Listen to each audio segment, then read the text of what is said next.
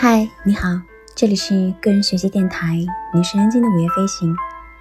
谢谢你来和我一起学习那些让你更聪明的科学新概念。今天我们将要一起学习的是第六十四个概念：亚自我和模块思维。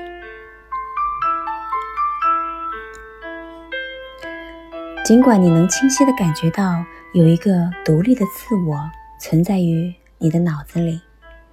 但是心理学的一些分支方向研究表明，这不过是一个幻象。那个让你和不回电话，甚至借钱不还的朋友断交，让你 AA 餐费绝不吃亏的理性的自我，在面对子女、爱人和合伙人的时候，将会判若两人。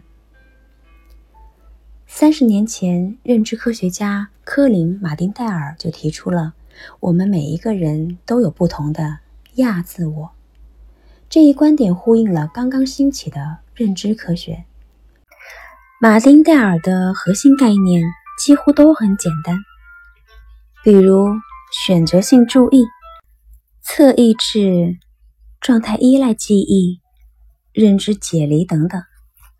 尽管我们的大脑里每时每刻都有无数神经元在运转，但如果不刻意在海量的信息里面进行选择性的屏蔽，那我们连走路都没有办法去走了。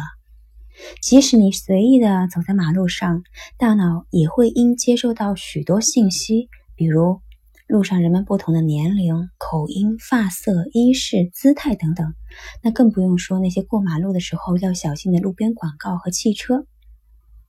大脑会因为接收到这些信息而超负荷运转，所以注意力是具有选择性的。神经系统会根据侧抑制原则进行选择。侧抑制原则是在某神经元受到刺激的时候。由此产生的神经冲动将对邻近部位的神经元输入的信号产生抑制性影响。例如，在视觉当中，侧抑制能帮助我们发现潜在的漏洞。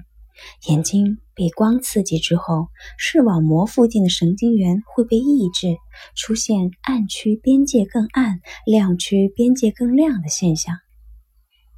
比这种局部的边界侦测的机制更为高级的是形状侦测的机制，它能够让我们区别 b、d 和 p，区分不同的单词、句子乃至语境。比如判断“嗨，今天过得怎么样？”这句话是搭讪还是准备推销？状态依赖记忆呢，可以帮助我们对摄入的信息进行分类。以供以后在不同的环境里面提取使用。比如你在某个咖啡厅喝咖啡的时候遇见一个陌生人，那么下一次你们在星巴克而不是酒吧相遇的时候，你会更容易记起他的名字。你看，我从意大利回来几个月之后，一旦喝醉，还是会张牙舞爪的去说意大利语。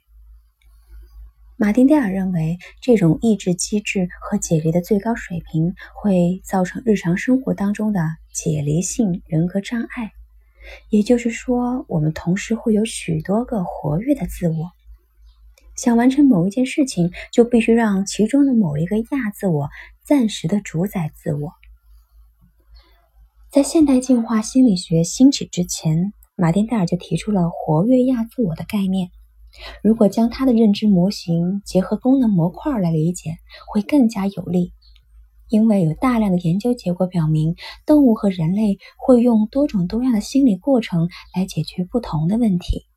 因此，受进化论影响的心理学家认为，我们大脑当中并没有处理信息的单一器官，而是通过多个系统相结合，以解决各种适应性的问题。以此类推。我们各自的大脑里并非有着不同的亚自我，而是每个人的大脑里都有着一系列的功能性亚自我。这些功能性的亚自我呢，有一个是和朋友相处用的，有一个是寻求自我保护的时候用的，有一个呢是追逐名利的时候用的，有一个呢是寻找伴侣的时候用的，有一个呢是维持婚姻的时候用的。哦，寻找伴侣和维持婚姻。啊，这显然是两件不同的事情。嗯，还有一个亚自我呢，是为人父母用的，等等。当我们知道每一个人都有着相互独立的亚自我的时候，这样就有利于我们去理解人类行为当中出现的那些不理性和不一致。比如，同一个决定对于子女是合理的，但是这个决定对于我们的朋友或者我们的爱人却会显得蛮横无理。好了，今天的学习就到这里了，希望你每一天都有好心情，也希望你每一天都有新收获。我们下次再见啦！